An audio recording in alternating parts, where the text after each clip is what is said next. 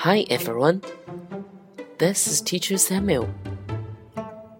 Today I'm going to share a book with you The Caterpillar.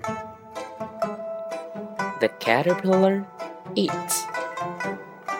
Crunch, crunch, crunch. The caterpillar sleeps. Zzz,